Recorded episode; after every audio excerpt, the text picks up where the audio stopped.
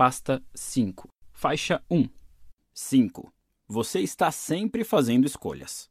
Imagine que alguém coloque uma arma na sua cabeça e ameace matar você e toda a sua família se você não correr 42 quilômetros em menos de 5 horas. Seria terrível. Agora imagine que você tenha comprado roupas esportivas e um bom tênis, treinado religiosamente por meses e completado sua primeira maratona, encontrando na linha de chegada parentes e amigos torcendo por você.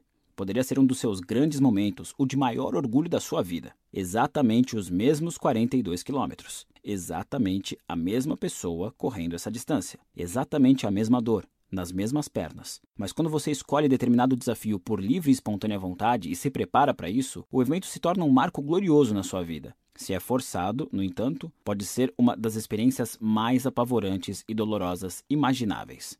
Muitas vezes, a única diferença entre um evento doloroso e um poderoso é a sensação de que escolhemos passar por aquilo, de que somos responsáveis pelo nosso destino. Se você está infeliz na situação atual, é provável que tenha a sensação de que o problema está, ao menos em parte, fora de controle, de que você não tem como resolvê-lo, de que aquilo lhe foi imposto, sem possibilidade de escolha. Quando acreditamos ter escolhido nossos problemas, nos sentimos empoderados. O oposto acontece quando achamos que eles nos foram impostos, nos sentimos vitimados e infelizes.